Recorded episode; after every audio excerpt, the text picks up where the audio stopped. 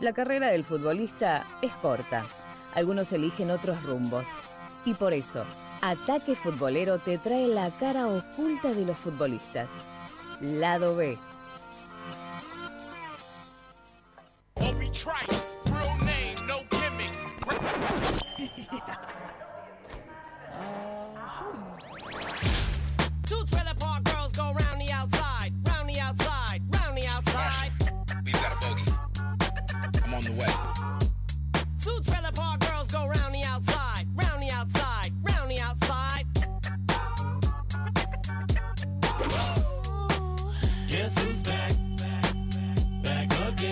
con esta música tan de, club, ¿no? De, de boliche, este, por ahí hasta le homenajeamos a él que por ahí ha sabido desaprovechar su carrera deportiva, este, por justamente, ¿no? Ir a, ir a clubs y, y- y irse de juerga, ¿no?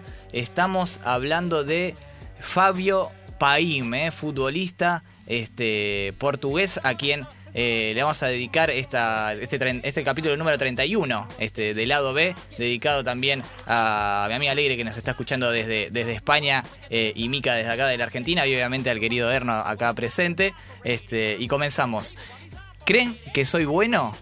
Ustedes porque no vieron a Fabio Paim. Esa frase había dicho un joven Cristiano Ronaldo cuando arribó a los 18 años al Manchester United en el verano del 2003. Era todo en invitación este, de la estrella portuguesa hacia su colega que, tres años menor que él, este, habían compartido vestuarios de las divisiones inferiores del Sporting de Lisboa. Hasta también el mismísimo Aurelio Pereira, responsable del descubrimiento de jugadores como Figo, Nani, Simao o Cuaresma, entre otros, también afirmaba que el joven Fabio Paim era mucho mejor que Cristiano, del que se hablaba mucho en aquel verano. Era la próxima estrella del fútbol portugués, pero este, algo salió mal.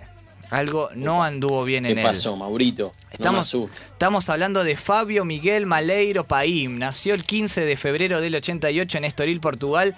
Fue criado en un barrio peligroso y conflictivo, en un entorno este, muy complicado para un niño, donde el tráfico de sustancias y vandalismo eran la escuela de los chicos del barrio. Este, pero esto, su infancia estuvo, por eso estuvo marcada por el hambre, por el descuido y por situaciones límite. A pesar de esto, el chico tenía un gran talento, por lo que ingresó en la academia del Sporting, como decíamos, a los 6 años de edad y fue punto de ojeadores y entrenadores que se acercaban a los entrenamientos de una de las canteras más grandes del fútbol europeo. Fabio, por su origen tan humilde, ¿no? Sufría hasta dificultades, escuchen, para poder entrenarse. Y es que con 7 años nada más, muchas noches se quedaba eh, durmiendo en el estadio del club porque sus padres no podían pagarle eh, el boleto de bus. Así que, bueno, Fuerte, ¿eh? Durísimo. nene.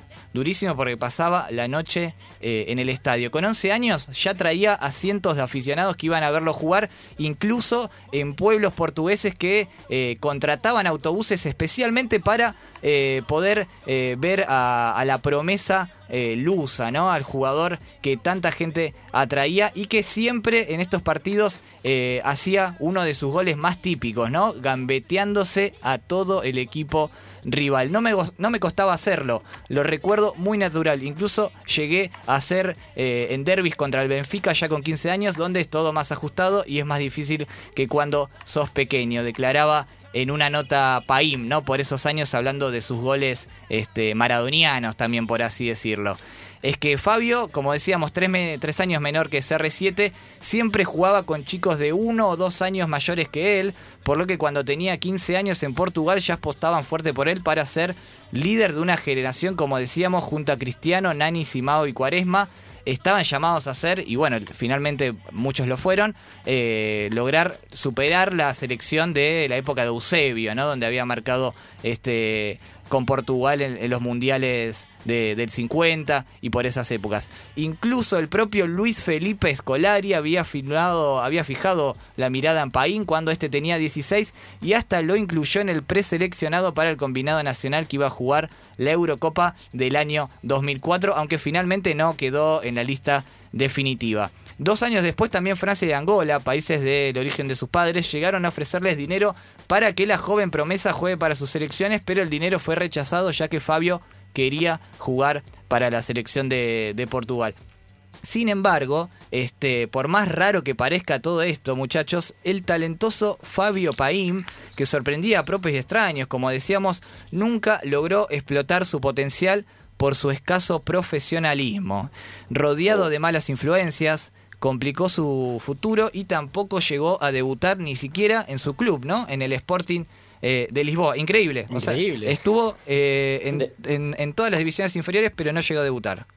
Debe haber muchos casos así, Maurito. Sí, sí, sí, sí. ve- verdaderamente y lamentablemente eh, así, así es, ¿no? La firma de su primer contrato de 20.000 euros mensuales, más los premios, encandiló al adolescente y a su círculo más íntimo, ¿no? La presión mediática, el exceso de fiesta, su fatiga al entrenar y la fama constante conformaron un combo explosivo, ¿no? Que terminó arruinando la carrera del jugador. La adquisición de 10 autos de gama en menos de 4 meses, en su mayoría marca Ferrari y Lamborghini, mostraba un claro ejemplo de la ausencia de equilibrio en la vida de Fabio, ¿no? Jamás se centró en el trabajo deportivo y con el paso del tiempo, bueno, su carrera indefectiblemente se fue desmoronando, ¿no? 10 años en cuatro, eh, 10 autos en 4 meses. Más, más que uno por día, así que ni siquiera. No, no, no, no, no. Bastante. Es- la verdad. Uno, uno y medio por semana, ¿no? Una cosa así. Este, y él declaraba, ¿no? Tengo talento y eso es lo importante, pero no el físico, y nunca nadie me ayudó a mejorarlo. Querían que saliera y jugara. Nada más, ¿no? Contaba Fabio de aquellos años. Como decíamos, ¿no? De, de integrar todos los seleccionados juveniles de Portugal, del sub-15 al sub-21, pasó a participar a equipos del ascenso, del ascenso de su país. Con 18 años, Paulo Bento, quien era el entrenador del Sporting, lo envió al Olivais Moscavide, donde desanimado no tuvo una gran eh, participación, ¿no? equipos de ascenso. Luego pasó al Trofense de la Segunda Liga, donde sus chipazos de talento ¿no? y el posterior ascenso a la primera lo llevaron a fichar con el Pacos de Ferreira de la primera división y le devolvieron algunas esperanzas a Felipe Scolari, que lo estaba viendo junto a Jorge Méndez, su representante, y decidieron darle una nueva oportunidad al joven que ya tenía 20 años, nada más y nada menos que en el Chelsea de Inglaterra. Eh, bueno, eh, como loco, Fabio con esta oportunidad de, de irse dos años prestado al Chelsea, va a probar suerte a la Premier League, pero solo queda en la idea porque nunca debuta en los Blues. ¿eh? Siempre jugó lamentablemente para la reserva, ¿no? Le faltó la motivación, la barrera del idioma, algunos inconvenientes, para adaptarse. Este, fueron los argumentos para que se volviera a Portugal sin pena ni gloria. Fueron cuatro meses de una gran inestabilidad emocional en el Reino Unido. Y él decía, ¿no? Allí no tenían la liga eh, para el segundo equipo y yo necesitaba jugar. Estuve cuatro meses, pero me sentía impaciente. Entonces era muy inmaduro, admitía eh, el joven Fabio. Sin embargo, su estilo de vida nunca lo cambió. Y cuando regresó a su tierra, los directivos del Sporting lo cedieron nuevamente a equipos de la tercera categoría, como el Río, el Río Ave, el Real eh, Mazaba y el Torrense. Un cambio demasiado grande, ¿no? Demasiado difícil de asimilar para un jugador que apuntaba a ser la mayor promesa eh, del deporte luso, ¿no? Del deporte nacional. De regreso a Astoril, Fabio Paín continuó reuniéndose hoy con amistades peligrosas que lo empujaron hacia el negocio de la cocaína. ¿eh? Su afinidad por la vida nocturna, como decíamos en los barrios periféricos de Cayaxa, eh, generó que pronto comience a vincularse con las drogas y con temas de la prostitución también. Así que, este, bueno, como siempre volvía a Portugal, siempre terminaba eh, cayendo en estos temas y con las mismas amistades. La- las Para malas juntas. ¿no? Las malas juntas, ¿no? Como, como siempre se dice.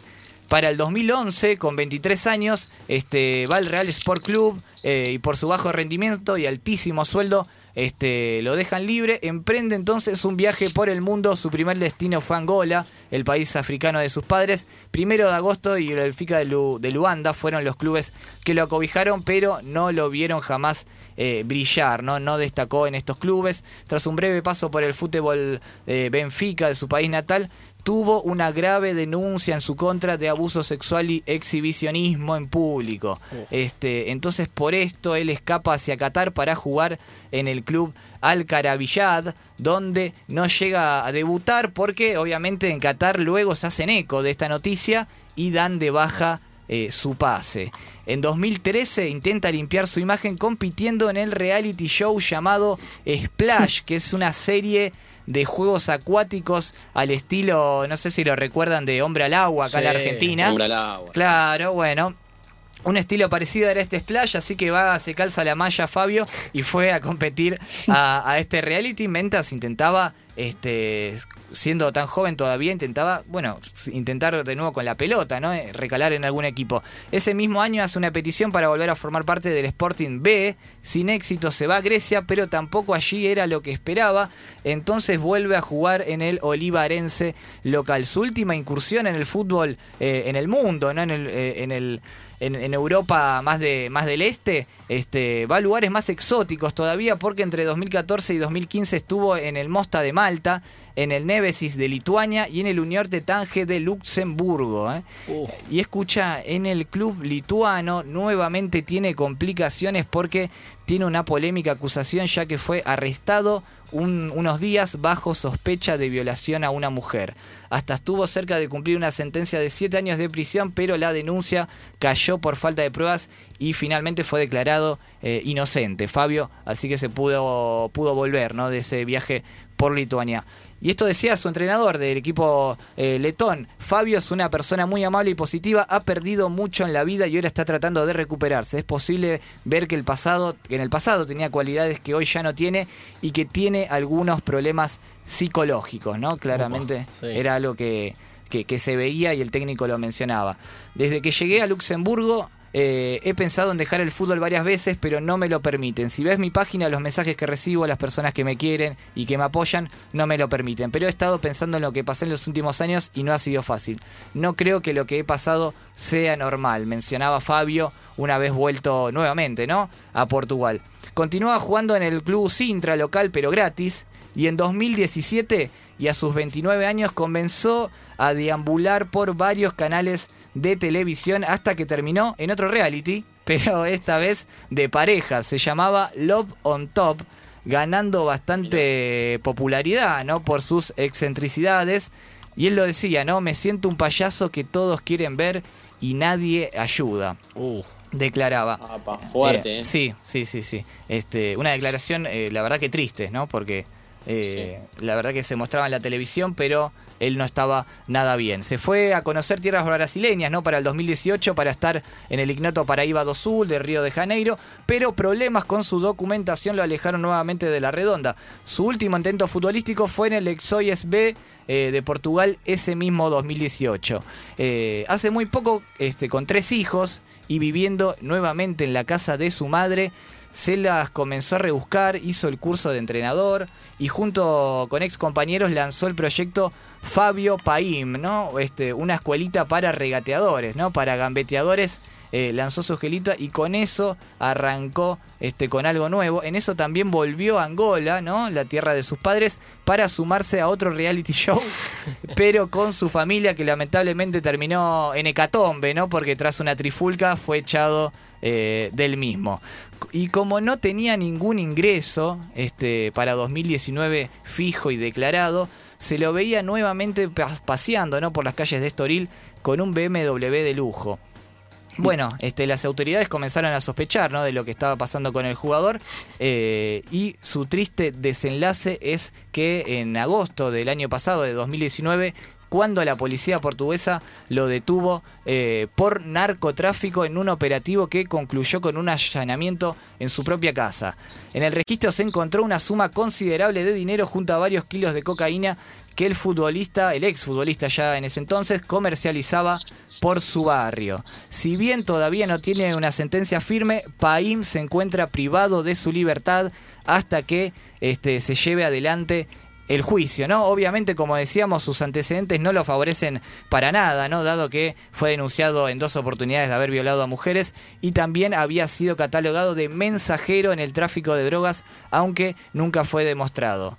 Eh, bueno, la estrella estrellada, ¿no? Alguien que tenía muchísimo futuro y muchísimas condiciones, como el mismísimo CR7 lo decía, este, sueña con una pronta liberación, andás a ver dónde está ahora en cuarentena, en qué penal de, de Portugal está, este, para volver intentar eh, con el fútbol, ¿no? Volver a intentar con el fútbol, pero en este caso eh, por ahí sea con la dirección técnica, ¿eh? Y él mismo lo dijo, no quiero morir de viejo, con 50 años estaría bien.